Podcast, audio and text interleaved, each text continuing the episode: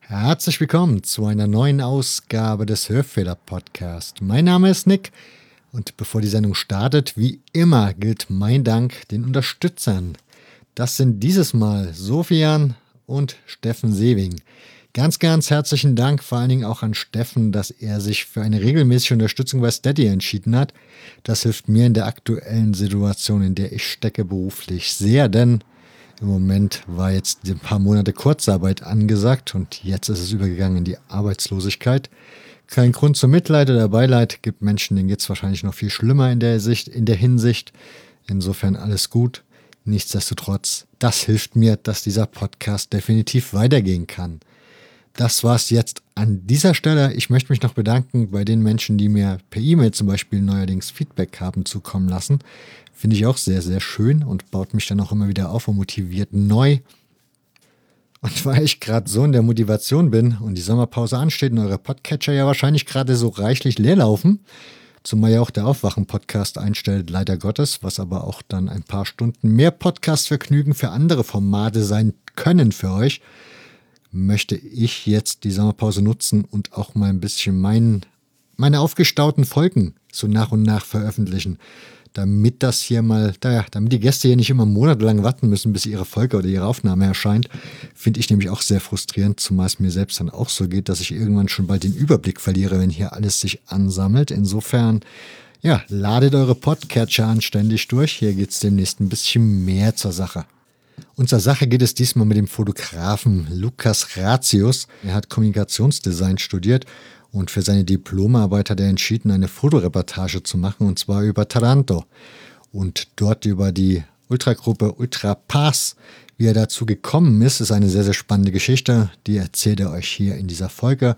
Und da er selbst gar nicht so der mega Fußballfreak ist, finde ich, macht es die Folge nochmal umso spannender, mal so ein bisschen die Eindrücke zu bekommen von jemandem, der eben nicht irgendwie in der Ultrakurve zu Hause ist und mit diesem Virus dermaßen infiziert ist, wie es wahrscheinlich die meisten von uns sind. Insofern wünsche ich euch ganz, ganz viel Spaß zu dieser Folge. Ein paar Links habe ich euch wieder in die Shownotes gepackt. Wenn es euch gefällt, ihr wisst ja, teilen, liken, herzen, was man hier so machen kann. Und am besten auch gerne weiter verraten, dass es diesen Podcast gibt und empfehlen.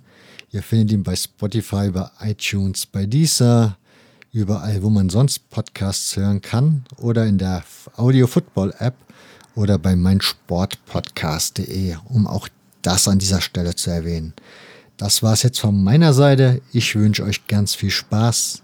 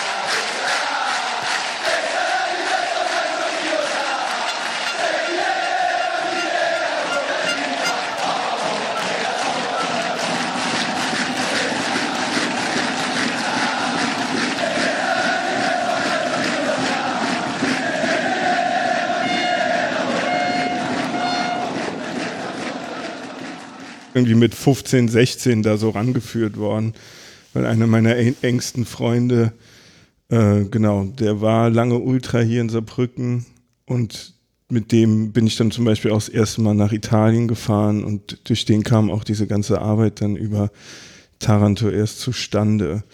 Aber ich selber äh, bin da auch kein ja, wie soll ich sagen, kein Nerd oder so, was das angeht. Also ich habe jetzt irgendwie so ein bisschen eine Geschichte mit Taranto, weil ich da irgendwie ein paar Mal war und mal sechs Wochen da verbracht habe dann für diese Arbeit.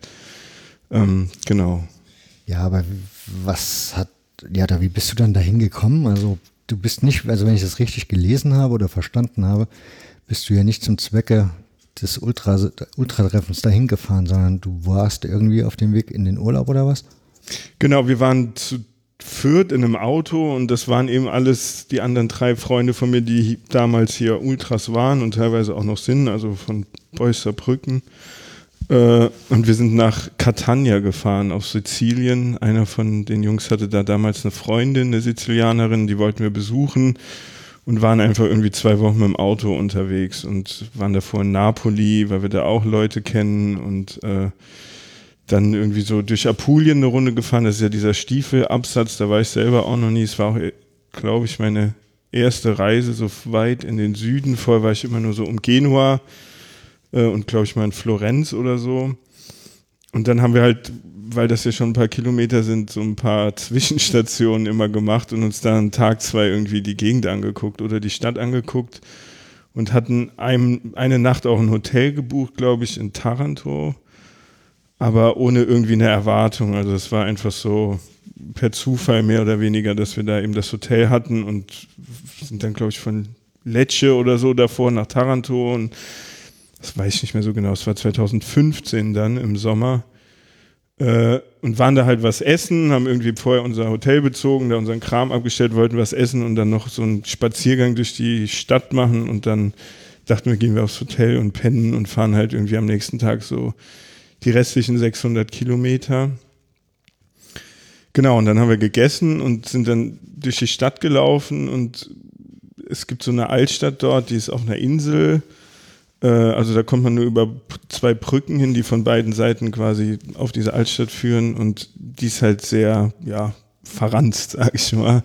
Also da haben mal 20.000 Leute gelebt und mittlerweile sind das irgendwie 2.000 bis 3.000 noch und alles ist baufällig. Der Staat kümmert sich da um gar nichts. Also ist auch teilweise gefährlich, dass irgendwie die Häuser einbrechen, die Nachbarhäuser, wenn die Leute sich nicht drum kümmern und die müssen halt gucken, wie sie da selber so Stabilisierungsarbeiten irgendwie verrichten.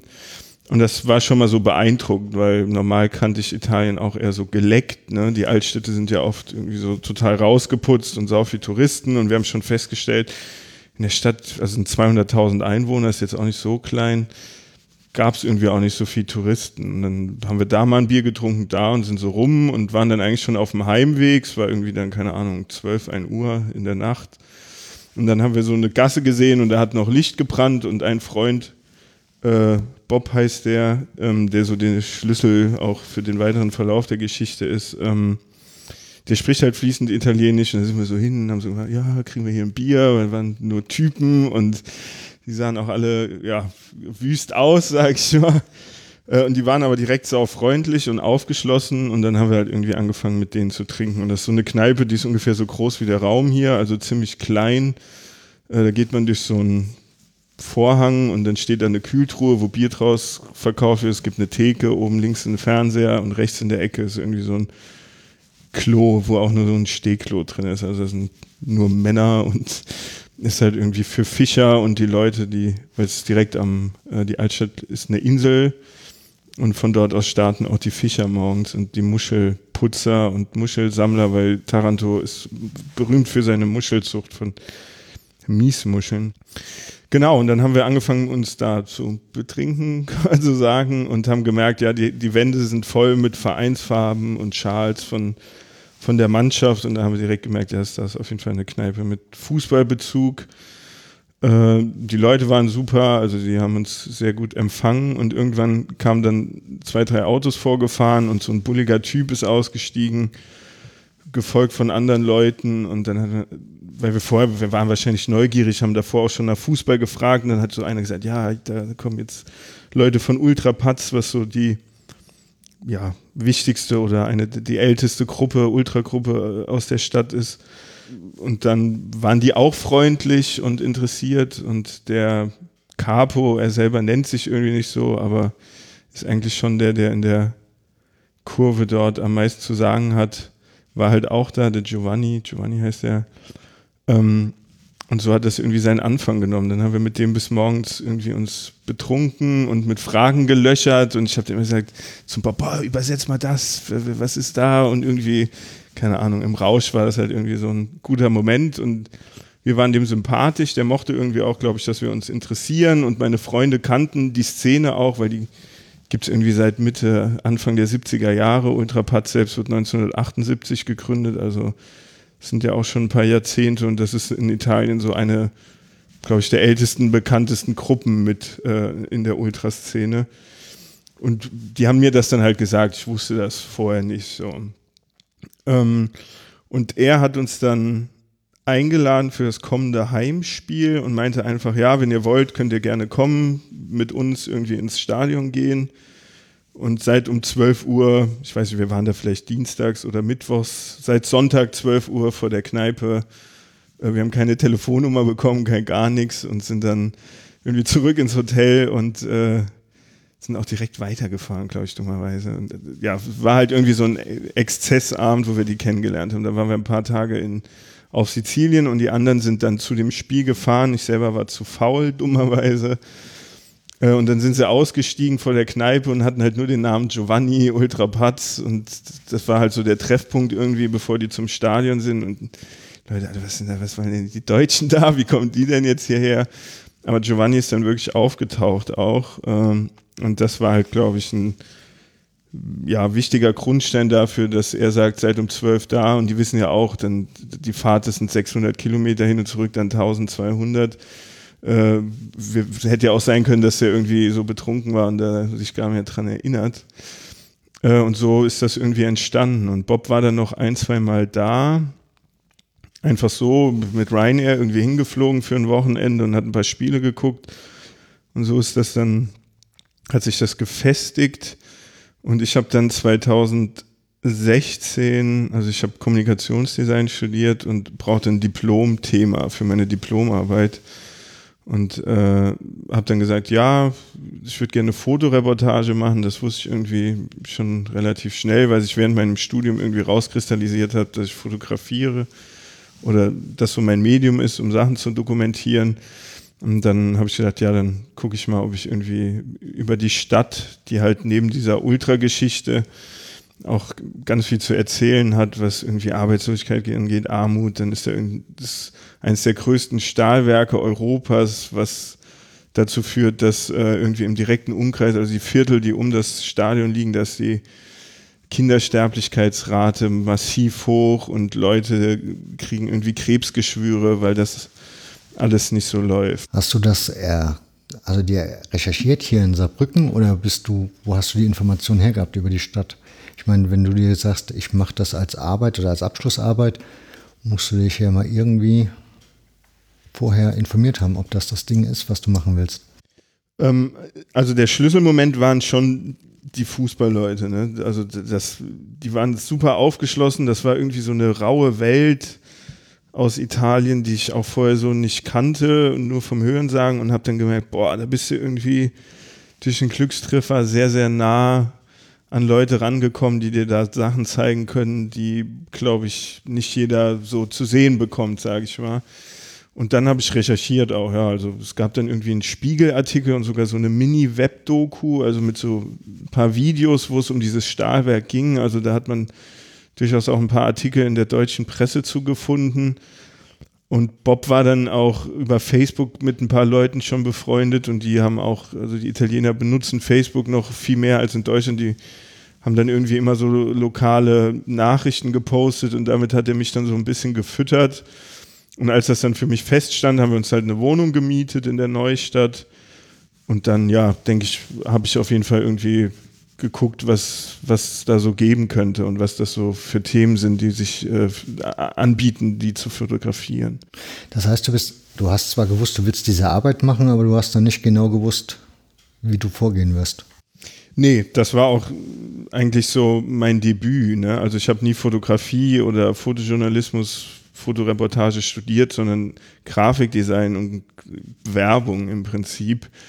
Und dachte mir dann, ja, aber als Diplomarbeit mache ich einfach ein Buch daraus. Also die grafische Umsetzung auch. Äh, und die Fotos sind dann irgendwie, also die Qualität der Fotos wurde, war nicht Teil meines Studiums, sondern die grafische Aufarbeitung.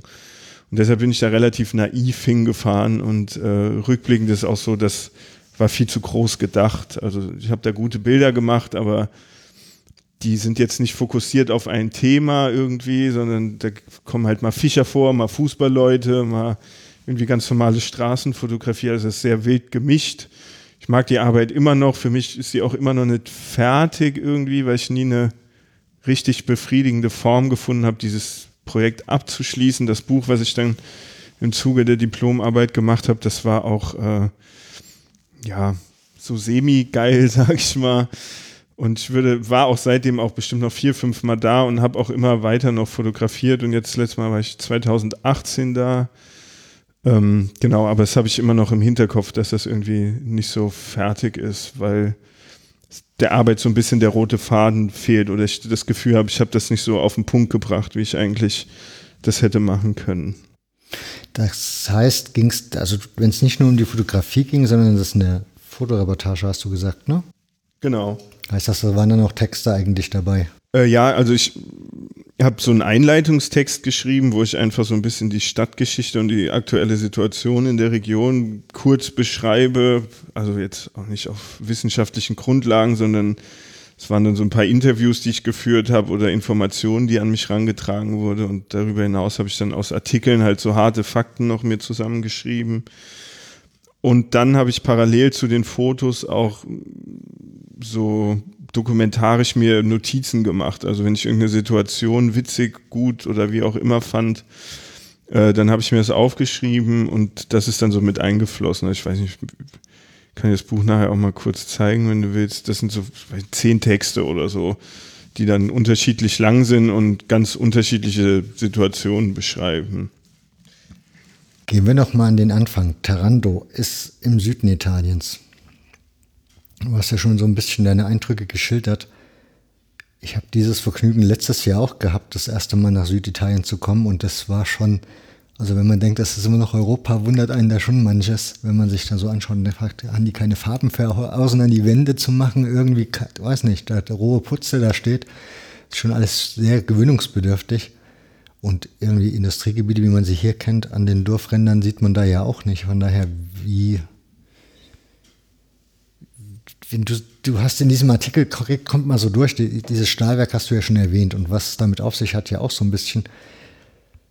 Versuch mich mal trotzdem noch ein bisschen mehr in diese Stadt, dass ich ein Bild von dieser Stadt bekomme. Ähm, ja, also wenn wir sind auch mit dem Auto dann 2016, als ich die Arbeit gemacht habe, dahin gefahren und man fährt halt wirklich erstmal für ein paar Kilometer durch so Peripherie, also da sind eine Ölraffinerie, die als an den Hafen irgendwie andockt. Und dann hat man links halt dieses riesige Stahlwerk, was auch wenn man sich das auf Google Maps anguckt, ist wirklich einfach ein riesenschwarzer Fleck. So. Also es ist ein bisschen wie Mordor in Herr der Ringe. Äh, und auch generell, ähm, wenn man durch die Stadt läuft, man sieht immer die Schornsteine, die irgendwie das Höchste halt am Horizont sind, die jedes Haus überragen. Äh, und die Geografie der Stadt ist auch total irre, weil es wird auch die Stadt der zwei Meere genannt, weil es eben äh, einmal den Golf von Tarent gibt, der dann ins Mittelmeer mündet und diese Altstadt liegt dann quasi in so einer verengenden Bucht und hinten dran ist nochmal das kleine Meer äh, und das ist so ein Bazar oder Becken, ähm, wo unterirdische Süßwasserquellen sich quasi mit dem Meereswasser, was einströmt, vermischen. Und das ähm, macht dort diese Muschelzucht irgendwie auch so lukrativ, weil die irgendwie dadurch ganz spezielle Nährstoffe bekommen und äh, da eben industriell auch gezüchtet werden. Ähm, genau, also. Ist das so das größte Ding in der Stadt, diese Muschelzucht? Nee, das war mal so. Also in der Geschichte, das war immer eine sehr, sehr reiche Stadt, auch umkämpft von den Römern und den Griechen. Es war auch lange äh, in griechischer Hand. Ich glaube sogar die Spartaner waren dort. Das sieht man auch immer noch. Und der Name Tapaz oder Tapaz äh, ist auch oft, also das ist, glaube ich, der griechische Name. Ähm, aufgrund der logistisch guten Situation war das immer umkämpft. Und eigentlich bis äh, ja, Ende der 50er Jahre äh, war die Stadt auch reich, so, weil da gab es irgendwie diese extreme äh, Bandbreite an Meeresfrüchten und die Muschelzucht und die Leute haben parallel irgendwie den äh, als Bauern gearbeitet und dann hat der Staat, das war erst staatlich, hat dieses Stahlwerk gebaut und dadurch hat sich tatsächlich alles geändert. Also wurden irgendwie auf einen Schlag Zehntausende Arbeitsplätze geschaffen. Ähm, die Altstadt war damals schon am Verfallen, dann hat man so Trabantenstädte aufgebaut, wie Paolo Sesto, das ist auch äh, der, äh, der Stadtteil, der quasi, worauf sich die Ultrapats beziehen. Also sie sagen, wir sind von dort, auch wenn nicht alle Mitglieder äh, dort leben, aber das ist so eher, eher ihre Heimat. Ähm, das sind halt riesen, ist eine riesen Plattenbausiedlung. Also sowas kannte ich gar nicht aus Italien. Es war mir total neu, dass es das dort gibt. Und zuerst wurden die Leute da unter falschen Versprechungen eigentlich hingelockt. Also man hat dann gesagt, ja, wir haben jetzt diesen Stadtteil gebaut, da wohnen irgendwie 40.000 Leute, zieht alle dahin. In der Zeit ähm, renovieren wir irgendwie die Altstadt und dann könnt ihr irgendwie zurück. Und das ist halt nie passiert. Dann gab es irgendwie Fälle von ja, äh, Immobilienspekulationen, die dann auch von Regierungsleuten dort vorangetrieben wurden. Ähm, und auch die ganzen anderen Sektoren, außer dieses, also unter Arbeitgebersicht, also kein, alle Leute haben irgendwie aufgehört, äh, zur See zu fahren oder die Länder zu bestellen und haben halt irgendwie auf einmal in diesem Stahlwerk gearbeitet und das hat aber nach und nach ist dann halt aufgeflogen, ja, was das für massive Umweltverschmutzung mit sich bringt und auch dann gesundheitlich für die Leute. Also es gibt mittlerweile in zweiter, dritter Generation richtige Genmutationen dadurch, dass die Kinder schon mit mutierten Krebszellen oder so auf die Welt kommen. Ähm, und parallel dazu ist auch so, dass da einer der größten NATO-Marinestützpunkte ist. Also quasi die Stadt ist total umzingelt von diesem Stahlwerk einerseits und nebenher ganz viel Militärbasen. So. Und das prägt schon. Also der Ruf, glaube ich, im Rest von Italien ist auch nicht gut. Ist eigentlich eine schöne Stadt auch. Äh, aber es gibt wenig Tourismus. Äh, es gibt Tage, da werden Warnungen auch ausgesprochen, die so, so, Windtage, wenn der Wind dann von der Ilva in die Innenstadt zieht, soll man keinen Sport machen. Die Kinder werden dazu angehalten, drinnen zu spielen, weil es liegt daran, so wie ich es verstanden habe, ist das größte Problem, es gibt solche Halden, die um diese Ilva lagern, wo Metalle oder irgendwelche Stoffe, die zur Metallherstellung eben verwendet werden, einfach abgelegt werden und die sind nicht geschützt, sondern wenn der Wind dann kommt, äh, dann wird das halt alles abgetragen und dieses Viertel, was um die Ilva ist, Tamburi äh, heißt das, ist auch total rot. Also die Straße ist rot, die Häuser sind rot, die Bäume sind rot und das kommt halt alles von dieser Ablagerung. Und dort ist auch der Zentralfriedhof von Taranto. Und da bin ich auch einmal lang gegangen und habe dort fotografiert. Und äh, an dem Tag war es sehr windig und die, die, die, das Stahlwerk grenzt direkt an den, an den Friedhof an. Also erstmal habe ich gedacht, boah, wie, wie zynisch und hämisch, so selbst im Tod lacht dir irgendwie hier die, dieses Werk noch ins Gesicht. Und ich habe das richtig gemerkt. Also das war wie so kleine Partikel, die dann mir so auf die Haut geflogen sind, weil da ist ja am Meer, also der Wind ist schon, schon stark teilweise. Und das hat, das hat ein bisschen wehgetan. Und die Gräber waren alle mit so einer dicken roten Schicht äh, belegt. Also das halt in Europa ist schon heftig. So. Jetzt hätte ich mir aber eigentlich gedacht, das ist eine alte Stadt, oder? Ich so, jeder, der jung ist und irgendwie noch eine Perspektive sucht, geht ja wahrscheinlich da weg. Wie hast du das wahrgenommen? Ja, also die Stadt ist alt, sie wird auch irgendwie, es gibt schon Versuche, das attraktiver zu machen. Also es gibt so einen Außenpunkt von der Universität Bari, das weiß ich jetzt nicht so genau, aber es gibt einen Universitätsstützpunkt in der Altstadt. Ähm, und viele Leute, ja, haben aber auch einfach keine Möglichkeit. Also der Süden Italien generell eine hohe Arbeitslosigkeit auch unter Jugendlichen. Ähm, ja, also was da so die Perspektiven sind, muss ich ehrlich gestehen, das weiß ich gar nicht so genau. Dadurch, dass ich auch mit den Fußballleuten unterwegs war, die lieben ja ihre Stadt trotzdem, die sehen das so als Hassliebe, die wollen da auch nicht weg. Ähm, und dann ist es halt auch immer eine Frage, wenn man nicht studiert hat oder irgendwie eine Ausbildung, die, die man irgendwie im ganzen Land aus, ausführen kann oder wo Bedarf ist, dann gibt es ja die Möglichkeit auch gar nicht. Was machen die Jungs dann dort? Gehen die jetzt wieder fischen und machen Land? Mm, auch. Also es gibt tatsächlich viele so Tagelöhner, die dann morgens an den Hafen gehen. Gerade an dieser Altstadt, da gibt es so ein, äh, wie sagt man, Lungomare, Via. Garibaldi heißt die, das ist äh, so ein, eine Straße direkt am Meer lang führt und da ist auch dann so ein Fischereihafen. Und die arbeiten dann auch für 20, 25 Euro am Tag und putzen einfach irgendwie den Fang und der wird dann irgendwie an die verschiedenen Restaurants oder auf dem Markt verkauft viele Leute, oder was heißt viele, aber manche Leute bauen auch einfach irgendwie einen, so einen Mini-Stand auf der Straße auf und verkaufen Trauben oder Pfirsiche oder sowas oder Wassermelonen in der Saison. Also das ist, ist schon eine andere Armut, als wir die, glaube ich, hier in Deutschland kennen.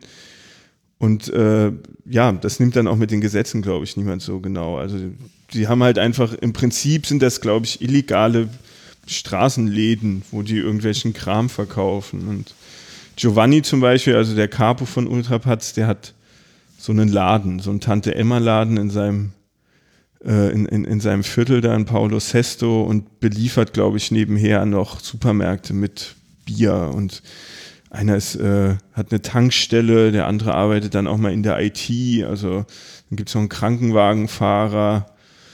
Ähm, dann haben wir aber auch Leute kennengelernt, ähm, ja, die anderweitig ihr Geld verdienen. Also jetzt nicht irgendwie in Bezug auf die Ultragruppe, sondern wir waren meistens in dieser Altstadt. Äh, die Leute haben auch gesagt, bis in die 90er Jahre hätten die uns da gar nicht alleine in die Altstadt gehen lassen, weil es da einfach viel zu gefährlich war. Das hat sich mittlerweile geändert, aber Bob, mit dem ich dann sechs Wochen da war, wurde da auch mal, also er hat mal ein Messer dann nachts am Hals gehabt. Ähm, ja, also ich glaube, die sind ganz gut so vom, vom, von der Hand in den Mund zu leben teilweise, aber ja, es gibt natürlich auch trotzdem Geschäfte oder so, wo Angestellte leben oder Bars. Also die Neustadt ist auch so wie eine Neustadt halt in Italien irgendwie ist, aber ein guter Prozentsatz, die Zahl dazu habe ich jetzt nicht mehr im Kopf, ist halt wirklich arbeitslos auch. Du hast ja vorhin schon gesagt, dass du jetzt erst vor kurzem nochmal da warst. 2018, also ja. ja. Naja, ist ja jetzt anderthalb Jahre. Von daher wird, also war das das letzte Mal oder wirst du auch in Zukunft noch dahin gehen? Nee, ich würde eigentlich gerne. Es gab auch sogar zwei Flüge, die ich schon gebucht hatte, die ich dann aber leider immer kurzfristig absagen muss. Also der letzte Anlass 2018 war das Jubiläum. Oh Gott, jetzt muss ich, entweder sind sie 40 oder 45 Jahre geworden. Ist peinlich, dass ich das gerade nicht mehr weiß. Also die Ultragruppe. Ähm, und dann gab es eben. Aber du hast ja gesagt, du bist eigentlich nicht so der Fußballtyp, ne? Nee, also. Warum, ja, warum willst du dann zu so einem Jubiläum fahren? Also, gut, also. das ist ja eigentlich eine andere Welt dann, oder? Ja, also den Fußball um diese Gruppe finde ich mittlerweile dann doch schon geil. Also so das spielerische Geschehen ja, das klingt vielleicht ein bisschen doof, aber das ist nach wie vor nicht das, um was es mir da geht, aber dadurch, dass ich halt irgendwie mal die Möglichkeit hatte, so nah an diese Gruppe ranzukommen und das mittlerweile auch schon eher so ein freundschaftliches Verhältnis ist, interessiert mich das natürlich irgendwie. Und die haben uns eingeladen und dann stand das gar nicht zur Debatte. Also wir waren dann essen mit denen vorher und dann gab es viele Stadionverbote, deshalb durften die meisten auch gar nicht mit ins Stadion. Gab es aber so einen kleinen Marsch noch und eine riesen Choreo. Äh, und das finde ich dann irgendwie schon spannend. Das sind gute Motive auch und also die Subkultur um den Fußball, das wurde mir dann schon von meinen Freunden, seitdem ich 15 und 16 bin, eingebläut. Das finde ich schon interessant. Nur, ja, so das sportliche Geschehen ist einfach so also wenn das ein spannendes Spiel ist, dann kann ich da schon mitfiebern, aber ich bin jetzt niemand, der im Internet irgendwie guckt nach Ausgängen oder sowas. Und da war ich auch immer froh, dass ich Bob hatte, der mir dann da irgendwie die Information geben konnte. Ja, wie hast du das, die Gruppe so wahrgenommen? Ich meine, das ist ja, also man stellt sich das von außen immer sehr hierarchisch vor. Also du hast ja schon erwähnt, da gibt es einen Cabo, der aber nicht so genannt werden will. Aber warum wird der nicht so genannt werden? Hat er das mal erklärt oder hast du das mal gefragt? Ähm, was war die erste Frage nochmal? Sorry. Äh, genau, wie die Gruppe. Genau. Also ja, die ist auf jeden Fall hierarchisch, aber jetzt nicht so, dass die da Furcht vor dem haben oder so, sondern der ist halt einfach seit ewiger Zeit dabei und ist da reingewachsen, glaube ich, durch die Geschichte. Sein Vater ist selber schon zum äh, Fußball gegangen äh, und seine beiden älteren Brüder sind auch eigentlich die Gründungsmitglieder oder sind Gründungsmitglieder der Ultrapaz. Ich glaube, er selber ist das gar nicht. Ähm, und das ist einfach, ja, im Fußball habe ich das schon, äh, da geht es einfach darum, wer lange dabei ist und dann entsteht vielleicht auch so eine Art Personenkult, äh, die auch natürlich in eine fragwürdige Ecke irgendwie gehen kann. Äh, aber er ist, also es ist einfach eine Type dafür. Also der steht vor dir, der wiegt bestimmt 110 Kilo, ist halt ein Riesenvieh. Aber wie ich den kennengelernt habe, ein super gerechter, aufgeschlossener, freundlicher Mann. Ähm, von daher ist der da, glaube ich, einfach so reingewachsen und die anderen akzeptieren das. Der, sein Sohn geht auch, der ist, glaube ich, 5, 26 dürfte er mittlerweile sein. Also sie gehen auch gemeinsam ins Stadion und stehen nebendran. Und es gibt halt so eine Führungsriege oder die sind aber die ältesten Leute halt einfach. Und so habe ich das eigentlich meistens beim Fußball mitbekommen, wenn das irgendwie größere Gruppen sind. Genau. Okay, na, ob das in Deutschland so ist, weiß ich nicht. Ähm, nee, in Italien. Ja, in Italien ja. ist das auf jeden Fall mal so. Ja. Weiß ich nicht. Wie kann ich, also wenn du da zum Fußball gehst, wie, also wie war das für dich dann dieses, also was war denn dein erstes Spiel jetzt? Du hast ja gesagt, das eine hast du verpasst, weil andere Termine wahrscheinlich. Ähm, das, gegen wen die da gespielt haben, muss ich dir gestehen, das kann ich mich nicht dran erinnern. Das ist ja nicht wichtig, nur ob zu Hause oder auswärts. Zu Hause. Also die machen nicht die Tessera, also die fahren nicht auswärts geschlossen. Also in Italien gibt es ja diese Karte, äh, wo die Fans unterschreiben müssen. Da haben die sich ganz klar dagegen entschieden und bleiben deshalb nur zu Hause. Ja, das war krass so. Ich bin dann dahin mit Bob. Waren wir noch jemand? Das weiß ich gar nicht mehr. Wir sind auch damals dann 2016 mit dem Auto nach Taranto gefahren. Äh, und dann hat im Vorfeld haben wir Giovanni auch schon mal getroffen. Das erste Mal war dann genau der Verein ist aufgestiegen von der Serie C in die Serie D über einen grünen Tisch weil andere Vereine durch Korruptionsskandale äh, ihre Lizenzen verloren haben. Wo es, glaube ich, auch um geschmierte Spiele ging tatsächlich oder so. Und das war so, wir waren zwei, drei Tage in Taranto und morgens Bob wusste, dass irgendwie im Radio das äh, äh durchgegeben wird, auf einmal böp, böp, alles gehupt, laut. Bin ich direkt mit der Kamera auf die Straße mittags um ein, zwei Uhr Normalerweise machen die da Siesta oder halt so hier Mittagspause, weil es so heiß war. Die Stadt war voll bis zum Abend. Ich bin auch nicht nach Hause gegangen. Und dann gab es auf dieser einen Verbindungsbrücke von der Neu in die Altstadt, die nur zweispurig ist. Und das ist, also anders kommt man da nicht hin, außer man fährt irgendwie einen riesen Umweg. Die wird halt einfach dann von der ganzen äh, äh, Kurva Nord besetzt so. Und die haben da irgendwie mit Pyro-Show und so abgezogen. Und das war quasi mein erstes Zusammentreffen mit denen.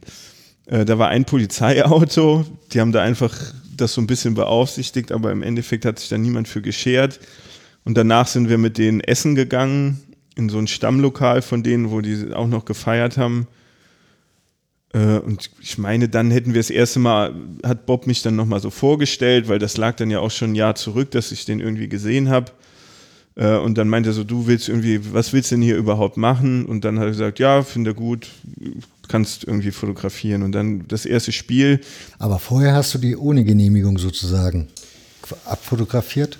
Äh, meinst du jetzt in dieser Situation auf der ja, weil, ja, wo du eben gesagt hast, die, die Feierlichkeiten gingen los und dann bist du direkt raus mit der Kamera, hast Fotos gemacht. Genau, das waren jetzt, das war so generell die Fanszene aus der ganzen Stadt. Also da bin ich einfach so parallel hergelaufen und habe dann bei dem Treffpunkt, wo die war, habe ich einfach irgendwann angefangen zu fotografieren. So ein bisschen zaghafter noch, aber irgendwann habe ich gemerkt, die filmen selber alle mit dem Handy und das hat niemanden dann interessiert. Und dann, als wir dann abends im Anschluss gegessen haben, kam es, meine ich, kam es nochmal zu so einem wirklichen kurzen Auseinandersetzung, wo Bob dann gesagt hat, ja, geht das jetzt irgendwie alles klar? Und auch im Vorfeld hat, das habe ich vergessen zu erwähnen, Bob die gefragt ich habe da Lukas, der war beim ersten Mal auch dabei, der ist Fotograf, der würde gerne eine Reportage über die Stadt und über eure Szene machen.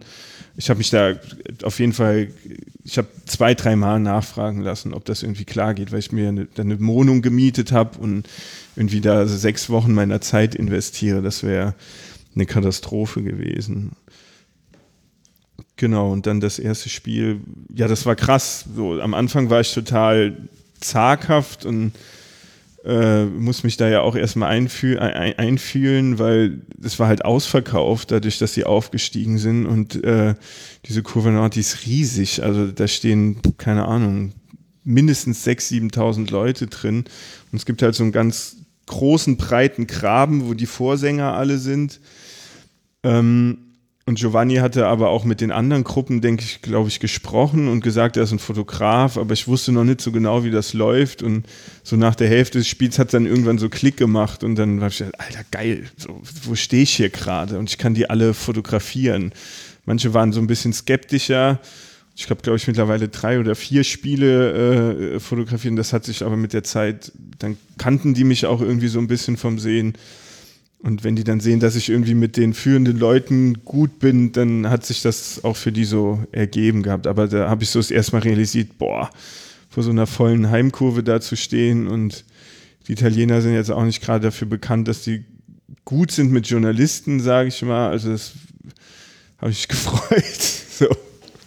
Ja, ich stelle mir ja vor, wenn man, wenn man das so fotografieren kann. Du bist ja jetzt, wie gesagt, nicht der ganz große Fußballfreak, von daher gehst du da ja wahrscheinlich einfach mal ganz anders an so eine Situation dran, wie wenn du mir die Kamera in die Hand drücken würdest. Ich wäre dann vielleicht angespannt wie in dem Fußballspiel und würde gar nicht in die Momente greifen, die, wo es sich lohnt, halt draufzuhalten, sozusagen.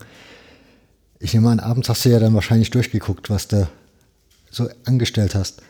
Und ich vermute mal, Bob hat ja dann daneben gesessen, hat mitgeschaut. Wie war so das Fazit von Bob? Also hat er dann auch gedacht, ja, gut, dass du das machst? Äh, nee, das, der Konsens war gut. Also ich habe ich habe, glaube ich, tausend Fotos gemacht an dem ersten Spiel und also ich war damals auch noch unerfahrener in der Fotografie. Also ich hatte davor eigentlich eine größere Arbeit, die ich fotografisch so bewusst umgesetzt habe. Also es war auch alles noch ein bisschen willkürlich, meine Fotografie. Und dann war ich eben so überwältigt, da, da passiert ja überall was. Dann wird mal gezündet, der eine singt, dann der Vorsänger.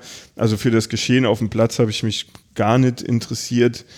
Der gegnerische Fanblock auch nicht, weil ich kein Teleobjektiv hatte. Äh, und habe dann halt geballert, geballert, geballert. Und das hat sich mit der Zeit dann zum Glück auch gelegt. Und es ist ein bisschen äh, bewusster geworden, dass ich irgendwie bewusster Motive gesucht habe. Nee, aber Bob hat eigentlich immer gesagt, ja, hast du gut gemacht. So, also versucht irgendwie Emotionen in den Gesichtern irgendwie zu bekommen. Aber eigentlich so beim ersten Spiel sind, glaube ich, nicht so Bombenfotos entstanden. Das kam dann irgendwie erst beim dritten, als wir im November nochmal, da hat sich das irgendwie so ein bisschen geändert, weil manchmal ist es auch gut, wenn man sich so ein bisschen satt sieht und dann irgendwie nach so herausragenderen Motiven sucht. Und am Anfang habe ich irgendwie alles wegfotografiert und dann kann man sich so ein bisschen vom Klischee vielleicht eher lösen auch. Wie viel Input hast du vom Studium her dazu gekriegt, was das Thema Fotografie angeht? Ich meine, wenn du sagst, Grafikdesign ist ja wahrscheinlich was anderes, aber ist das ein Aspekt gewesen auch in dem Studium? Zumindest irgendwie so am Rande? Ja, es gab so einen Technikkursangebot, also wo man einfach die äh, analoge Fotografie mal macht. Das habe ich ganz am Anfang, also ich habe 2011 angefangen zu studieren. Ich glaube, ich habe das 2012 oder so gemacht und das war dann vier Jahre vergangen und das habe ich gemacht zu einer Zeit, als also habe ich mit Fotografie, da hatte ich nichts übrig für Fotografie. Ich bin eigentlich das Zeichnen irgendwie an das Studium geraten. Ja, im Prinzip hat das keine Rolle gespielt. Also meine, ich habe davor schon ein Fotobuch gemacht über eine Reise mit einem Freund von Deutschland mit dem VW-Bus nach Indien und das war so die Initialzündung eigentlich für die Fotografie. Äh, und auch da, die, also da ging es nie um die Fotos, sondern um die grafische Aufarbeitung und das war äh, bei diesem Projekt jetzt auch der Fall, was auch ein bisschen schade ist. Also ich hatte auch mal überlegt, ähm, noch Fotojournalismus anzuhängen an mein Studium und hatte mich auch beworben, einmal in der Ostkreuz-Schule in Berlin, das so, ich weiß nicht, ob du das kennst. Mhm. Äh, also, Habe ich mal einen Podcast gehört drüber, ist ja. ein ziemlich berühmter. Genau, es gibt die Ostkreuz-Agentur, so die größte deutsche Fotoagentur mit so künstlerisch Reportage arbeitenden Leuten. Und die haben eben eine Privatschule. Da wurde ich dann auch genommen, das war direkt im Anschluss, aber das habe ich mir nicht leisten können. Und dann habe ich mich letztes, vorletztes Jahr, 2018, 19 in Hannover nochmal beworben. Weil ich schon immer der Meinung war und auch heute teilweise noch bin, dass mir diese rein fotografische Ausbildung, das fehlt mir manchmal, wie man irgendwie ein Narrativ erstellt und eine Geschichte spannt und Motive auswählt. Das entsteht halt irgendwie alles, habe ich autodidaktisch irgendwie beigebracht und ähm, manchmal habe ich das Gefühl, da fehlt mir so ein bisschen das Handwerk. Aber auch da in Hannover wurde ich dann genommen, aber da gab's, habe ich dann dummerweise irgendwie erst im Nachgang rausgefunden, da gibt es halt äh, Langzeitstudiengebühren und die lagen dann pro Semester bei 1000 Euro und ich sagte, nee, das, da hatte ich mir gerade mit meiner Selbstständigkeit irgendwie sowas aufgebaut, dass ich so gerade davon leben konnte. Und das wollte ich dann irgendwie auch nicht mehr, äh, ja, an einer anderen Stadt dann irgendwie nochmal machen. Und ähm, ja, bin aber immer noch der Meinung, dass mir das generell gut tun würde. So eine intensivere Beschäftigung mit dem Medium.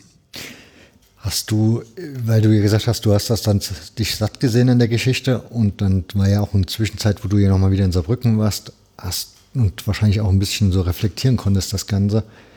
Bist du von der Motivwahl vom ersten Mal, wo du dort warst, zum zweiten Mal, wo du dort warst, also hat sich da was unterschieden? Also bist du dann beim zweiten Mal, hast du dann gewusst, also keine Ahnung, ich fotografiere jetzt gerne von unten die Leute, weil das sieht schöner aus oder ist beeindruckender oder ich suche mir, ja, hast du irgendwie einen anderen Ansatz gewählt? Ähm, also ich habe schon irgendwann gemerkt, dass ich mich eher so für die Motive interessiere, die vielleicht ein bisschen kryptischer sind, wo nicht irgendwie die ganze Kurve da ist und man irgendwie jubelnde Fans steht, sondern vielleicht irgendwie eher eine Aufnahme, wo jemand hinter dem Bengalo-Feuer äh, versinkt und dann irgendwie eher so schemenhaft ist oder Lichtspielereien. Äh, also ja, nicht so weit rausgehen, sondern eher mir so detailliertere Motive zu suchen. Und, aber diese Arbeit hat mich auch eigentlich in die professionelle Welt eingeführt, weil ich habe dann einfach so, ja, ich habe jetzt diese Arbeit, dann habe ich das im Zeitmagazin geschickt und im Süddeutsche Zeitung Magazin. Ich war hier irgendwie wegen meiner Diplomarbeit sechs Wochen in Italien, hier sind Fotos und habe das so ganz naiv einfach rausgehauen. Äh, und der Bildredakteur von der, vom Süddeutsche Zeitung Magazin hat dann gemeint, ah nee, für, für die ist es nichts, aber ich soll es mal dem Jens äh, von Elf Freunde schicken, der dort Bildredakteur ist. Ähm, und das habe ich dann auch gemacht.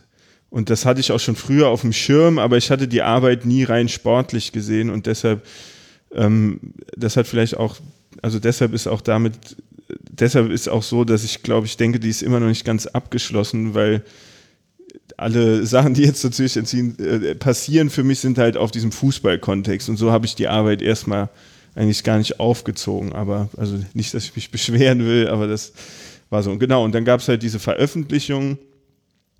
Ich war dann auch nochmal dort und die Bilder sind auch eingeflossen von dieser Jubiläumsfeier. Und daraufhin hat Elf Freunde mich dann auch für so eine Geschichte hier über einen Luxemburger Fußballverein, der dann äh, Europa League, Europapokal äh, äh, gespielt Dudelange oder Genau, Düdeling, ja. ja. Ähm, und da war ich drei Spiele mit denen und das war halt mein erster Auftrag für ein Magazin. Ähm, und den Anruf dafür habe ich sogar bekommen, als wir gerade essen waren in Taranto mit denen. Und ich habe gesagt, boah, geil. Also ähm, genau, aber Vielleicht ist das ja auch das Gute daran, dass du eben nicht diese Fußballschiene hast, sondern den anderen Ansatz gewählt hast und dich dadurch ja wahrscheinlich noch anders, also ja, unterscheidest von den anderen Fotografen, die dann eher mit der Fußball, mit der Fußballoptik dahin gehen. Ja, also Elf Freunde ist ja sehr ein fotolastiges Magazin. Die sind, also die haben ja top deutschen oder auch internationale Fotografen, die für die arbeiten. Deshalb habe ich schon, das hat mich natürlich immens gefreut. Aber ich erinnere mich auch, dass äh, der Redakteur, der die Geschichte zu Düdeling geschrieben hat, der hat mich öfter ausgelacht, weil ich irgendwelche Spieler nicht kannte oder äh, irgendwelche keine Abläufe oder irgendwie die News nicht wusste, die dann gerade im aktuellen Fußball waren. Aber die Fotos waren, glaube ich, trotzdem okay, die ich abgeliefert habe dann, ja. Jetzt hast du eben erwähnt, dass du die Bilder für Elf Freunde Magazin gemacht hast vom Fußball. Jetzt muss ich gestehen, das ist jetzt das erste Mal, dass mir, ich hätte mir das bestimmt auch schon mal denken können oder sollen vielleicht. Wenn ich mir diese Magazine angucke, denke ich mir immer, ja, da hat einer halt Bilder gemacht, aber nicht, dass das professionelle Fotografen sind, die sowas machen. Kannst du, also wie ist da der Markt? Wenn du jetzt, ich nehme an, das war so dein erster Einstieg in, zu dem Thema, ne? Und du hast ja gesagt, war ja eher Zufall als bewusst gewählt. Wie kannst du mir diesen Markt mal näher bringen? Also gibt es da echt, das ist eine richtige Branche, die da am Start ist? Also für Fußball generell ja, meinst du? Weil das hat mich jetzt gerade eben, das mir noch nie in den Sinn gekommen. Hm, also es gibt natürlich die Sportfotografen, das ist ja, definitiv gut, ein ja. Markt. Ne? Ähm, aber ich habe dann auch, als ich in Düdelingen fotografiert habe, gemerkt, also äh, Freunde hat dann auch gesagt, äh, fotografiere alles drumherum. Da ging es jetzt nicht darum, dass ich irgendwie gute Aufnahmen vom Spielfeld, das brauchten die auch, aber eher so am Rande fotografieren, so fotografieren die gar nicht. Die sind ja nur auf das, auf was auf dem Platz irgendwie angeht, ähm, äh, ein, ein, eingeschossen, sag ich mal. Und im Markt ist vielleicht zu viel gesagt. Also es gibt schon Magazine, die sich immer auch mit Subkultur, wie gerade, oder Freunde ist da, glaube ich, das Flaggschiff einfach, zumindest in der deutschsprachigen Landschaft. Es gibt noch eins in, in Französisches, da fällt mir der Name gerade nicht mehr ein, glaube ich. Ein richtiger Markt nicht, aber die sind halt ein Abnehmer. Ich meine, die kommen einmal im Monat raus, oder? Ja, doch. Gott, ich lese elf falsch. Freunde selten, was halt noch gibt, ist Ballesterer Österreich. Genau, das gibt es auch noch. Das, das Zeitspielmagazin hier in Deutschland mittlerweile, mhm. aber ich nehme an, die werden jetzt einen Fotografen nicht durchfüttern können damit. Nee, das ist auch, also ich habe denen das ja angeboten quasi und ich denke, so funktioniert das auch. Die haben Geschichten, wo sie äh, Fotografinnen irgendwie beauftragen äh, und dann irgendwo hinschicken, wie zu dieser Düdelingen-Sache. Und die haben, das lief in der Rubrik äh, Kunstschuss hieß das, glaube ich. Und das ist halt sowas, wo Fotografen denen ähm, Arbeiten anbieten und die das dann veröffentlichen. Und dann kriegt man da ein bisschen Geld für. Es war okay, aber äh, für den Arbeitsaufwand, den man hat, also steht das in keinerlei Verhältnis so.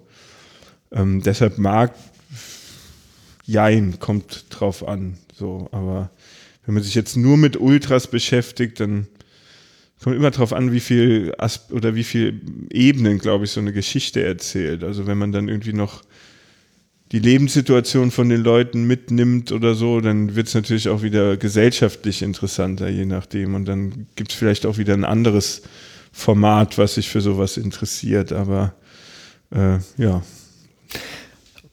ich habe vor uns ja schon mal so in die Richtung gefragt mit diesem, ob sich deine Perspektive so von dem einen Besuch zum anderen Besuch in Sachen Fußball, Fankurve, Fotografieren verändert hat. Hast du an sich irgend, du hast ja in der Stadt rumfotografiert und du hast im Stadion rumfotografiert. Gab es da, da für dich einen Unterschied? Also also im Stadion war es halt immer schnell, weil ich irgendwie dachte, jetzt äh, habe ich irgendwie 90 Minuten Zeit, um irgendwie ein gutes Motiv zu kriegen. Deshalb habe ich da auch, glaube ich, sehr viel, wie ich gerade eben gesagt habe, geballert an Motiven. Äh, und gegen in der Stadt alles ein bisschen ruhiger abgelaufen ist. So, da konnte ich mich irgendwie in einen Kaffee setzen und irgendwie die Szene beobachten und dann fotografieren. Aber so im Großen und Ganzen vom Gefühl her war das schon sehr ein geschlossener Kosmos für mich. Also ich war ja auch in einem fremden Ort, in einer fremden Stadt, wo alles neu ist und irgendwie äh, auch für meine Sehgewohnheiten ja irgendwie alles spannend ist erstmal, weil es bei mir zu Hause halt nicht so aussieht oder da, wo ich groß geworden bin. Und die Leute auch irgendwie anders aussehen. Und was ich auch sagen muss, also Frauen sind total unterrepräsentiert in dieser Arbeit. Äh, das ist mir dann im Nachhinein aufgefallen, da habe ich mich auch ein bisschen drüber geärgert. Das lag zum einen daran, also in der Gruppe gibt es keine Frauen, in dieser Kneipenszene in der Stadt, wo wir uns viel rumgetrieben haben, sind auch eigentlich keine Frauen gewesen und äh, ich habe auch viel so Straßenporträts gemacht und das ähm, ist mir immer schwer gefallen, als Mann dann irgendwie auf eine Frau zuzudrehen und zu fragen, ob ich sie fotografieren kann. Und die Männer haben das immer sehr, sehr gut aufgefasst. Also ich glaube, die Italiener haben so ein anderes Verständnis für Fotografie. In Deutschland wieder, warum wollen sie ein Foto von mir machen? Und da gibt es irgendwie gar kein, keine andere Ebene, außer die Technik, dass da jemand irgendwie dein, dein Bild klaut. Und die Italiener, die waren oft geschmeichelt. Und dann habe ich ein paar Mal Frauen gefragt und die haben dann irgendwie immer so ein bisschen verhalten reagiert und dann hatte ich nicht mehr den Mut. So. Ähm, Genau, im Stadion war das anders, da waren das einfach eine Masse, da waren auch viele Frauen, Aber irgendwie habe ich dann auch nachblickend gemerkt, dass ich schon so ein Fable für so einen Typ Mann habe als Motiv. Ich weiß auch nicht, warum das so war, aber irgendwie so ausgemerkelte Gesichter oder dann gab es eine Gestalt, die ich auf dem Markt kennengelernt habe, Luigi, der hatte irgendwie so kleine Arbeiten verrichtet und da mal Geld gewechselt, jemanden einen Kaffee gebracht oder einen Zettel. Und dafür kriegt er dann vielleicht irgendwie mal, keine Ahnung, eine Tüte mit Gemüse oder vielleicht auch ein bisschen Geld, mit dem habe ich ein paar Bier getrunken. Und das sind irgendwie so Geschichten oder Leute, für, für die ich mich irgendwie interessiere. Ja, hast du mit der Zeit die Sprache gelernt, dass du dich dann mit dem beim Biertrinken unterhalten konntest? Ja, so Hashtag Italienisch. Also ich konnte dann mich verständigen, verstanden, also sie reden einen extremen Dialekt dort, den verstehe ich nicht, Bob auch kaum, also der spricht seit ja, 20 Jahren Italienisch. Ähm, aber wenn die sich irgendwie ein bisschen angestrengt haben, ruhiger zu reden, dann habe ich am Ende nach sechs Wochen habe ich das ganz gut verstanden und konnte mich verständlich machen. So, aber jetzt keine so ein Gespräch wie hier niemals, aber um mich da so von A nach B zu hangeln alleine, das hat ganz gut funktioniert dann.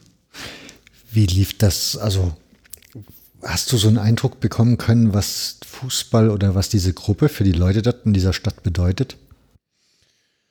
Ähm, also für die Gruppe, für die Mitglieder der Gruppe selber ist das auf jeden Fall Familie. So, also sie verbringen extrem viel Zeit miteinander und sind auch Kinderfreunde, glaube ich, zum Teil, beziehungsweise zumindest irgendwie seit der Jugend. Äh, ja, und das ist so, also ich kann mich erinnern, als wir das erste Mal auf so einem Treffen waren, wo verschiedene Gruppen oder Leute ja, aus verschiedenen Gruppen zusammengekommen sind, dann gibt es so einen Raum von Ultrapads, wo irgendwie deren ganzen Historie an der Wand hängt und so. Äh, und dann habe ich erstmal gemerkt, wie ernst diese Leute das nehmen und wie, also es ist so eine Selbstverständlichkeit. Das ist nicht so, ich bin ultra, um irgendwie cool zu sein oder so, wie, weil es so schick ist, was ja in Deutschland, glaube ich, schon oft der Fall ist. Und das ist ja mittlerweile auch in Deutschland, glaube ich, eine der größten Subkulturen. Ähm, sondern es ist einfach so. Also das war so, es hat so ganz natürlich gewirkt. Ich meine, dann stehen da so 50-jährige Männer, gestandene Leute, die sich darüber streiten, ob, ob jetzt so ein Banner oder, oder diskutieren darüber aufgehängt werden oder so. Und das hat aber nichts Lächerliches gehabt für mich oder irgendwie was Affiges oder so, sondern es ist halt ein ganz verwurzelter Teil von deren Alltag, von deren Selbstverständnis, äh, Selbstver wie sagt man, Selbstverständnis. Äh, ja. So, und das äh, fand ich, hat, hat mir imponiert irgendwie, dass es da so eine ist ja auch bunt. Also allein wie das von den Farben her aussieht, dass sich erwachsene Leute noch mit sowas, können wir ja auch als kindlich irgendwie bezeichnen oder zumindest jugendlich, dass man irgendwie mit in sowas so aufgeht und sich da so drin verliert und irgendwie selber fahren schneidert und das fand ich irgendwie, ich fand das super, hat mir gut gefallen. Und was die ganze Sache auch noch vereinfacht hat für mich ist, die Gruppe selber ist nicht politisch, die sagen, die äh, äußern sich nicht äh, über Politik, hat im, im Stadion nichts zu tun. Aber so der Geist von den Leuten, wenn man sich dann so mit denen unterhalten hat, das war schon sehr aufgeschlossen. Also äh, die hatten zum, zum Beispiel auch mal eine Sektion von, wie sagt man, Gambianer, also Flüchtlingen aus Gambia sind da sehr viele die, dann irgendwie in dem Viertel gewohnt haben und gesagt, ja, wenn ihr hier wohnt, dann kommt ihr aber auch jetzt mit ins Stadion und die haben dann irgendwie so äh, T-Shirts auch bekommen, Ultrapad-Sektion Gambia oder es, also es wurde dann auch integriert und nicht exkludiert. Das hat mir schon gut gefallen. Aktuell nimmt man ja relativ viel Ultragruppen wahr, die sich sozial engagieren. Wie hast du das, also hast du da was mitbekommen? Ja, wir waren einmal da, da war ein größeres Erdbeben im Norden von Italien und da wurde auch Spruchbänder gepräsentiert und gesammelt. Also, nee, genau, es war sogar, als wir 2016 dort waren und am letzten Tag. Und dann wurden irgendwie Nahrungsmittel und sowas gesammelt. Also, was sowas angeht, äh, verstehen sich die Leute, glaube ich, oder sind die sich ihrer Community bewusst, auch was jetzt regional Bezug in der Stadt selber angeht. Ich glaube, also Giovanni, den kennt wirklich jeder, wenn wir mit dem durch die Stadt gelaufen sind. Der kennt überall Leute ganz unterschiedlicher Couleur. Äh, und ich glaube, die Ultras an sich genießen auch keinen schlechten Ruf in der Stadt. Vielleicht so was so Entscheidungen im Fußball angeht, sind die Leute vielleicht ein bisschen skeptischer, aber was die so für ihre Community machen oder für was die in der Stadt stehen und wie die die Region repräsentieren, sind die, glaube ich, sind die Leute denen eher wohlwollend eingestellt, als dass sie die irgendwie ablehnen. Also das greift dort, das ist so irgendwie eine Gemengelage. Das verlässt den Fußball und geht dann irgendwie in die Viertel. Kannst über. du das am Beispiel festmachen? Oder fällt dir da eins ein? Ja, es gibt zum Beispiel auch so eine Hausbesetzer-Szene. Also wir haben die Stadt eigentlich eher als links irgendwie äh, kennengelernt. Jetzt vielleicht auch nur durch die Begegnung, die wir gemacht haben. Äh, und auch diese Leute haben sich nicht negativ über die Ultras irgendwie. Also sie haben, waren dann aus anderen Ultragruppen, die sind selber auch zum Teil zum Fußball gegangen ähm, aber die haben auch gesagt, ja, der macht so viel für das Viertel, wo er wohnt. Und der hat zum Beispiel auch mal ein Flüchtlingskind bei sich zu Hause aufgenommen. Und die leben da halt auch in, das sind keine riesen Wohnungen, ne? Das ist alles relativ begrenzt und klein und äh, ja, also das sind keine Leute, die einfach nur sagen, ja, wir repräsentieren die Stadt, sondern die, ich glaube, wenn es drauf ankommt, dann zeigen die irgendwie auch Flagge. Was die Ilva angeht, das ist auch mit Protesten äh, verbunden. Also es gibt immer wieder Demonstrationen, aber es ist auch ambivalent, weil eine große Zahl von Arbeitsplätzen eben da dran hängt. Das ist eigentlich so der einzig größte neben der Marine oder Militär Arbeitgeber in der Stadt. Und auch dort ist irgendwie das Credo, die Gruppe positioniert sich im Stadion nicht dafür oder dagegen, aber Einzelpersonen haben halt äh, Meinungen und man sieht durchaus auch Leute von Ultrapatz dann mal auf einer Demonstration so und äh, ich glaube dadurch, dass sich diese Leute sehr bewusst ihrer Region oder ihrer Stadt sind und das in diesem Fall halt gute Leute sind, mehr oder weniger, sage ich mal, hat das auch so positive Effekte. Und das nehmen die anderen Menschen auch so wahr. Also ich habe den immer im respektvollen Umgang erlebt, wenn irgendwie andere Leute da waren, als freundlich, witzig und ja. Wie, wie läuft so ein Heimspieltag bei denen ab? Also, ich meine, du hast ja jetzt, also Arbeit scheint es ja nicht so viel zu geben, hast du ja gesagt hängt man ja wahrscheinlich auch meistens im Süden Italiens auf der Straße rum, weil das Wetter gut ist. Hängt man ja weniger in der Bude, weil es verengt ist, hast du ja auch schon erklärt. Zumal ich so den Eindruck hatte, gerade im Süden ist es für normal, also Menschen, die so 20, keine Ahnung, 30 sind, auch nicht so einfach ohne weiteres möglich, sich wahrscheinlich eine Wohnung zu mieten, weil man das finanzielle Einkommen gar nicht hat. Von daher wohnt man dann meistens ja doch, doch noch bei Mama und Papa deshalb gehe ich davon aus, dass man erst recht sich dann draußen auf der Straße aufhält, um nicht bei den Eltern daheim drum zu hocken. Wie hast du so einen Heimspieltag fest, also wahrgenommen?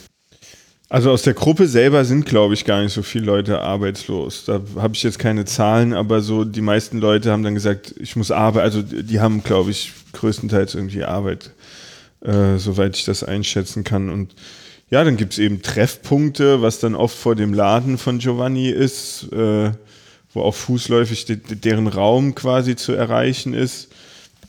Die Fotos, die man bei Elf Freunde gesehen hat, das sind alles die an der Kneipe, ne? Also dieser Raum.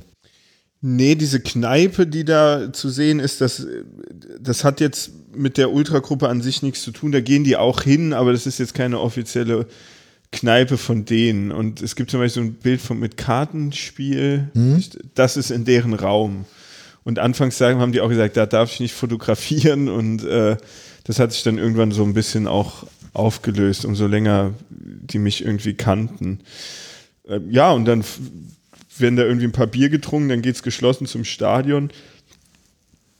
Dann gibt es dort nochmal einen Treffpunkt, wo dann alle aufschlagen. Dann müssen die auch irgendwie reinkommen und manchmal gibt es dann irgendwie Scherereien mit den Ordnern oder der Polizei, weil irgendwelches Material kontrolliert wird. Äh, und dann gibt es vor jedem Spiel wird Bombolo gedacht, das ist ein verstorbenes Mitglied.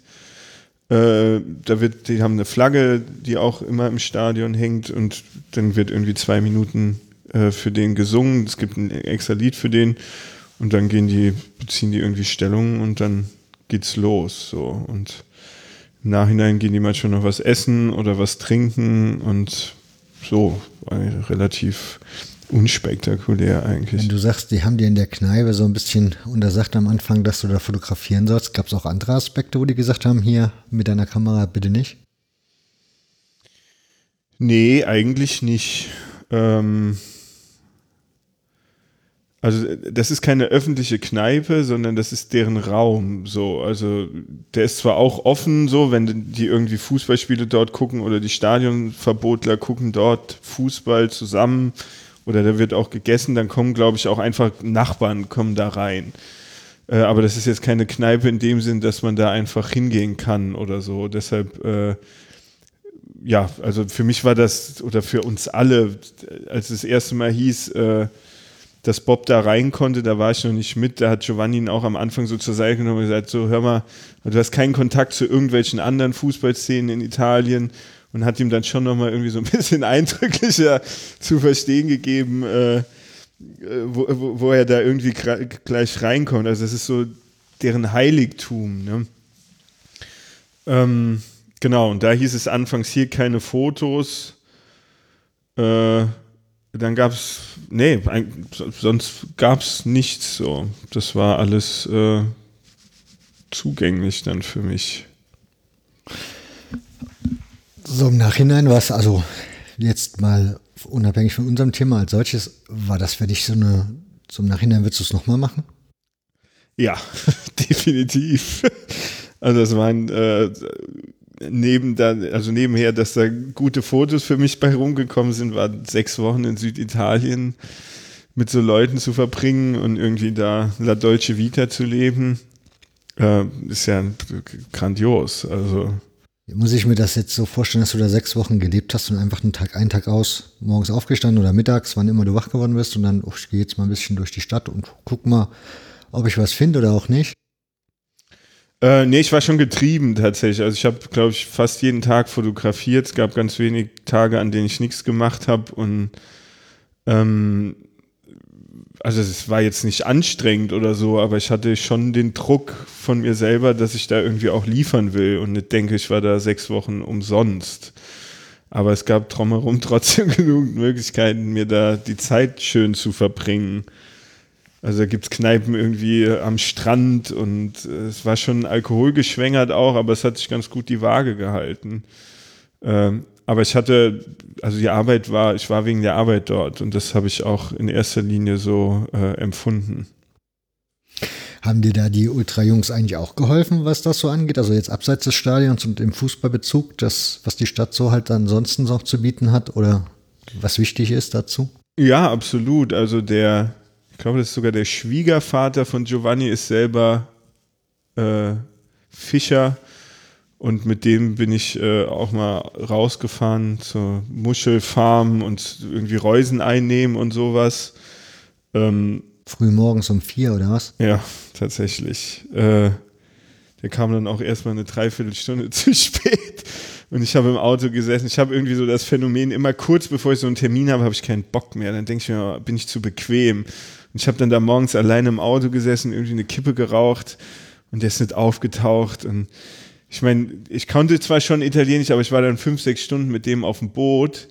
Äh, und ich, in meiner Vorstellung, das ist ja schon auch ein bisschen anstrengend. So, du musst dich dann da total drauf einlassen und man verliert, ver, verlässt dann ja schon so ein bisschen die Komfortzone, irgendwie jetzt zu Hause zu bleiben. In der Zeit war dann auch meine Freundin mit einer Freundin noch da und irgendwie Kaffee zu trinken und so ist natürlich dann bequemer, aber sobald es dann losgeht, ist das auch äh, wieder vorbei und ich war kurz davor wegzufahren, weil ich einfach dachte, der, ich hatte auch keine Telefonnummer. Der meinte dann, Manuele kommt um 4.45 Uhr und dann war er halt um halb sechs irgendwie da und dann hat es sich aber auch gelohnt.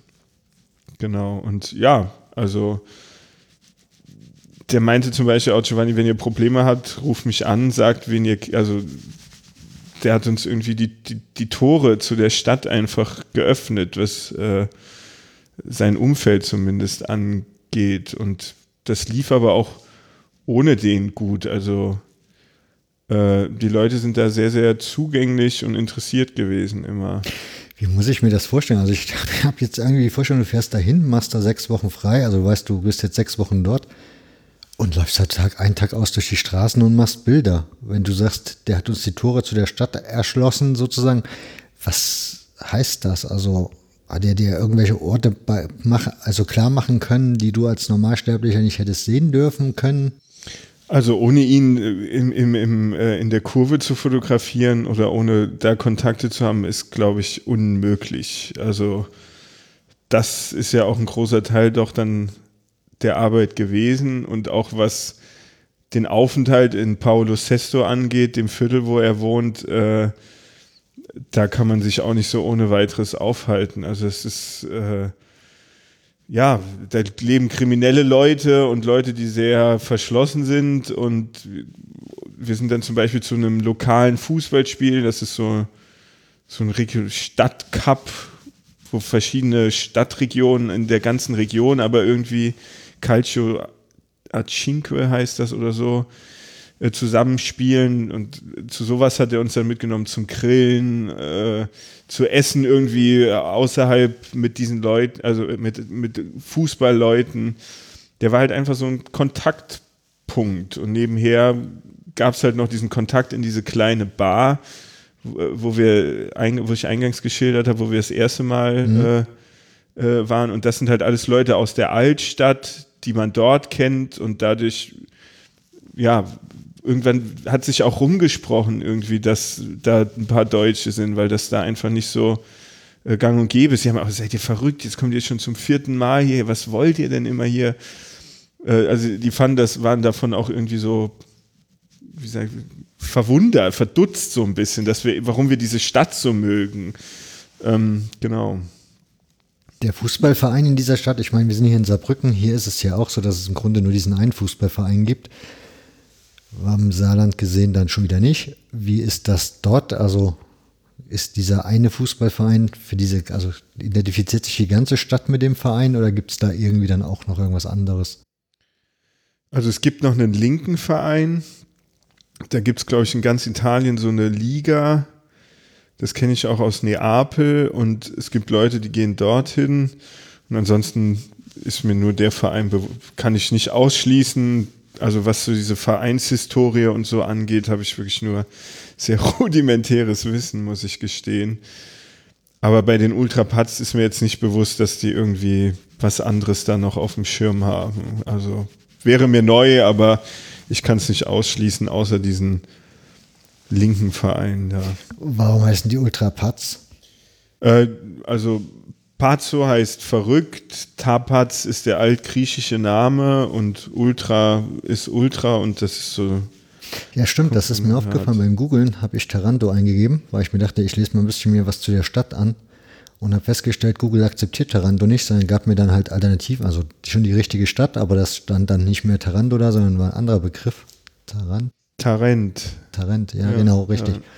Da war ich schon das erste Mal ein bisschen verwundert. Also, ja, das ist der deutsche Name einfach. Okay. Und Taranto ist italienisch und Tapaz ist halt der altgriechische Name und Tarant oder Tarent, weiß gar nicht, äh, ist, ist der deutsche Name. Und ja, also da kommt der Name her. So eine Mischung aus diesen drei Sachen, glaube ich. Ja. Und seitdem du das jetzt gemacht hast, wirst du jetzt, gehst du jetzt öfters in Ludwigspark, also jetzt im Moment kannst du eh nicht in Ludwigspark gehen, so oder so nicht, aber sollte Corona irgendwann überstanden sein und der Ludwigspark auch mal fertig, äh, fertig werden, wirst du dann öfters mal dort anzutreffen sein? Also ich war tatsächlich im, in diesem Jahr so oft äh, in Völklingen wie davor seit Jahren nicht mehr beim Fußball. Also früher bin ich doch manchmal dann mitgegangen äh, und war auch letztens gegen wen haben sie gegen einen Frankfurter Verein irgendwie eine anderen Frankfurter Verein war ich mit auswärts und ich habe auch das Spiel gegen Köln gesehen und das war also das war ein Moment, wo ich gedacht habe, boah, so also da kann ich verstehen, warum jemand Fußball irgendwie gut findet, aber das war ja auch irgendwie ein absolutes Ausnahmespiel. Ja, ja. Aber das hat selbst mir, also da habe ich am Ende auch das habe ich kaum ausgehalten, das Elfmeterschießen. Und jetzt auch nicht so, weil das Saarbrücken ist, sondern einfach, weil es so unglaublich spannend war. Ähm, aber regelmäßig wird das, nee, wird nicht passieren. Also ich bin auch mal mit nach Rostock auswärts gefahren zum Beispiel. Das ist ganz, ganz lange her. Aber ah, das war dann so aus persönlicher Neugier, weil ich einfach mal gucken wollte, wie das ist. Und das fand ich dann irgendwie, boah, ja, da so, keine Ahnung, fast 24 Stunden unterwegs. Und es hat schon Spaß gemacht, aber es ist nie so übergesprungen, dass, dass das so total meins wurde. Und bei den Ultrapass ist das auch nicht, also ist das auch nicht passiert? Ich meine, in Italien verbindet man ja dann doch noch mit ein bisschen mehr Enthusiasmus so gefühlt. Also, die haben halt einfach mal mehr Temperament. Da wirkt das alles ein bisschen natürlicher, wenn die da rumspringen und singen und tanzen. Das hatte ich da nicht so angesteckt, dass du gedacht hast, ja, jawohl, hier könnte ich auch jeden Samstag sein. Nee, das auf keinen Fall. Also für den Moment schon. Äh, also auch wenn die im Raum dann singen und irgendwie so, da habe ich auch mal mit abgedreht und irgendwie rumgeschrien oder sowas. Aber das, also ich, das, das ist auch was, wofür ich was übrig habe, für irgendwie Leute mit Mentalität und irgendwie so einem so einem Auftreten, dass man irgendwie laut ist und irgendwie singt und euphorisch, aber ich, die Verknüpfung zum Fußball, da haben wir es dann irgendwie. Das verstehe ich einfach nicht, dass das so der Grund im Endeffekt ist. Das das ist so, das geht mir total ab. Das habe ich einfach gar nicht. Aber und die Gesänge, also diese Lieder, ich nehme an, du hast ja, wie gesagt, du verstehst ja die Texte, weil ich habe gesehen, dein Buch, du hast da einen Text übersetzt drin gehabt. Wie haben dir die so gefallen? Das also, Buch hat übrigens Kai Tippmann übersetzt auch. Ah, okay.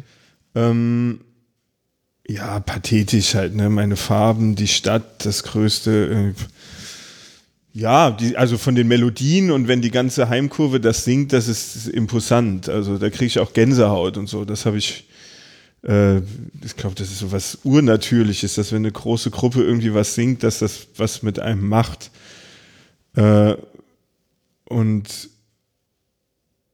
was so, also so Regionalstolz, das kann man auch so oder so sehen. Ne? Also würde ich niemals irgendwie mit Nationalismus vergleichen, ist irgendwie was, was ich, äh, dem ich durchaus Sympathien irgendwie abgewinnen kann, weil es halt eigentlich der einzige Raum ist, in dem man irgendwie was gestalten kann. Ähm, aber es hat auch irgendwie so eine Komponente, die ich ein bisschen schräg finde, sich da so drauf zu beruhen. Also ich bin auch irgendwie gern Saarbrücker und mag Saarbrücken auch und habe ja auch, wie gesagt, viele Leute, die aus der Subkultur hier sind oder bewegt mich hier auch in der, in der Subkultur. Das ist irgendwie so ein bisschen zwiespältig bei mir. Ich weiß auch nicht. Aber ich war zum Beispiel auch mal auf dem Geburtstag vom äh, von Neapel. Der, der, der, Fußballverein ist irgendwie 90 geworden und dort kennen wir auch Leute, die in einer Ultragruppe sind und da gibt es die Gruppe, die heißt Fedain. Ich weiß nicht, mhm. ob du die kennst. Ja. Und das ist sowas, also Neapel, das hat mir Bob eingebläut schon immer, das ist das Größte, das Krankeste, das Krasseste, was Italien irgendwie zu bieten hat. Und da habe ich auch mir YouTube-Videos angeguckt, wenn die irgendwo durch Bergamo laufen oder keine Ahnung, irgendwo, es gibt so ein Video, wo die durch irgendeinen durch Strom, ich weiß nicht mehr. Und da läuft halt wirklich ein Strom an Leute, es, es bricht nicht ab. Und durch unsere Kontakte oder Freundschaft dorthin sind wir halt auch auf diesem Geburtstag gelandet. Und der war hinter der Kurve direkt und es waren irgendwie keine Ahnung wie viele Leute. Und dann habe ich auf einmal halt die Flagge von den Fidain gesehen und das war schon so, also das geht dann über den Fußball hinaus. So. Und da habe ich gesagt, boah, also das hat mich dann schon ergriffen und sind andauernd Papierbomben hochgegangen, die extrem laut sind. Und die Neapolitaner, die haben so ein Lied, wir sind Neapolitaner, wir sind keine Italiener und das ist das Schönste auf der ganzen Welt. Und das, die Melodie dazu ist super. Neapel ist irgendwie die einzige italienische Stadt oder europäische, die sich selbst vom Faschismus befreit hat. Und das, also da finde ich das, da, da kann ich es irgendwie verstehen. So. Sono italiano, è la cosa più bella che c'è.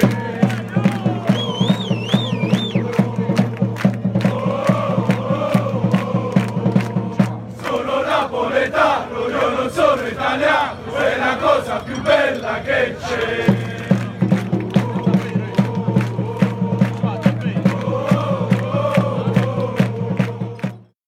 Und das, also solche Momente dann das zu erleben, das ergreift mich dann auch. Aber ich glaube, ich werde niemals Teil davon sein, weil ich mich auch, so, so, eine Gruppe, das ist für mich irgendwie schwierig. Ich bin dann, das Fotografieren passiert irgendwie alleine. Ich bin, glaube ich, lieber der, der beobachtet, als dann da Teil von zu sein. Und man hat ja das Glück als Fotograf oder Fotografin, dass man die Kamera ja auch als, also was mir die Kamera für unterschiedliche Sachen schon irgendwie äh, äh vor mein Auge gebracht hat, was ich irgendwie erleben konnte. Vor zwei Wochen habe ich mit einer libanesischen Familie zum Beispiel Iftar gefilmt, das Fastenbrechen zu Ramadan. Und also die Bandbreite ist so groß und ich glaube, das ist eher so meine Position, dass ich das, ich gucke mir das lieber an, als Teil davon zu sein.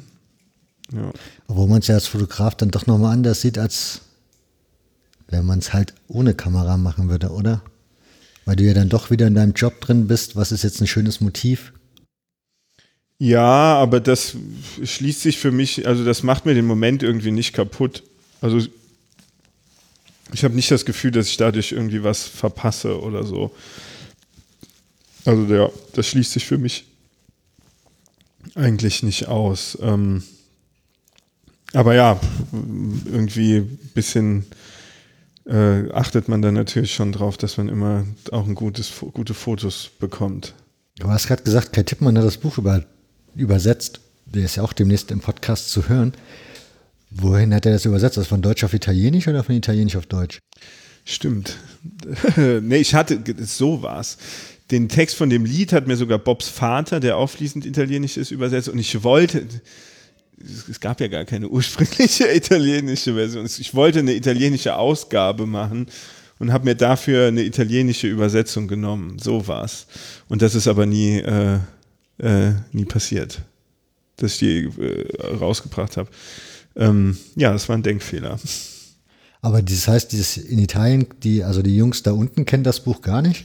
Ich habe denen das mal mitgebracht. Eigentlich wollte ich für die auch Ausgaben drucken. Also ich hatte immer vor, irgendwie da schon eine Auflage draus zu machen. Ich habe dann irgendwie für 500 Euro zehn Exemplare drucken lassen. Dafür gingen irgendwie zwei an die HBK als so Belegexemplare. Dann habe ich irgendwie für den Druckkosten dann noch irgendwie ein paar Leuten hier welche verkauft und habe nach Italien auch eins gebracht.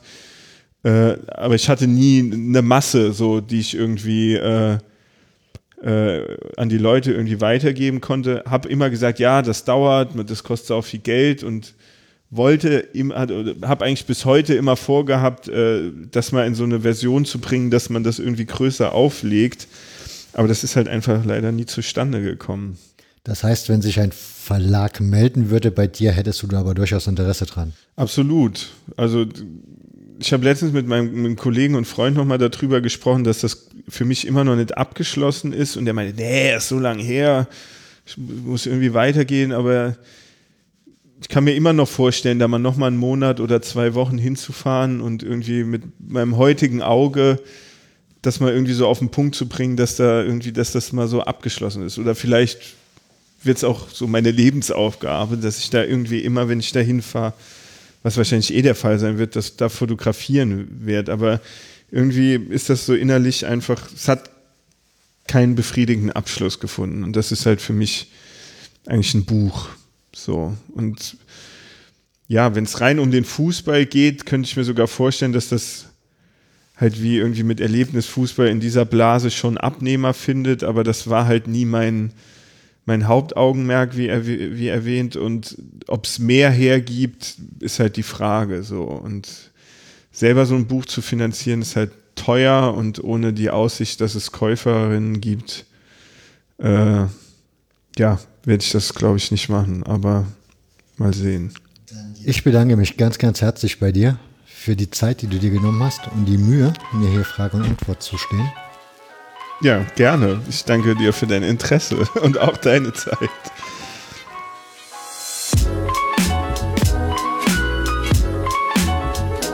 Das war sie, die Blind Date Folge mit Lukas. Denn wir kannten uns vorher nicht. Wir haben uns spontan verabredet getroffen und diesen Podcast aufgenommen. Ich hoffe, euch hat es gefallen. Wenn das so ist, tut es den sozialen Netzwerken kund. Ihr könnt teilen, liken, retweeten, was auch immer. Oder ihr macht Mund-zu-Mund-Propaganda. Auch dafür ganz, ganz herzlichen Dank. Die Musik ist von Biocratic, Salary Man, gibt's auf Bandcamp unter Commons Creative Commons Lizenz. Ansonsten gibt es das nächste Mal Tamara zum HFC Falke. Dann wieder ein bisschen länger, extrem nerdig. Seid gespannt. Bis dahin, bleibt gesund. Eine gute Zeit. Wir hören uns. Ciao.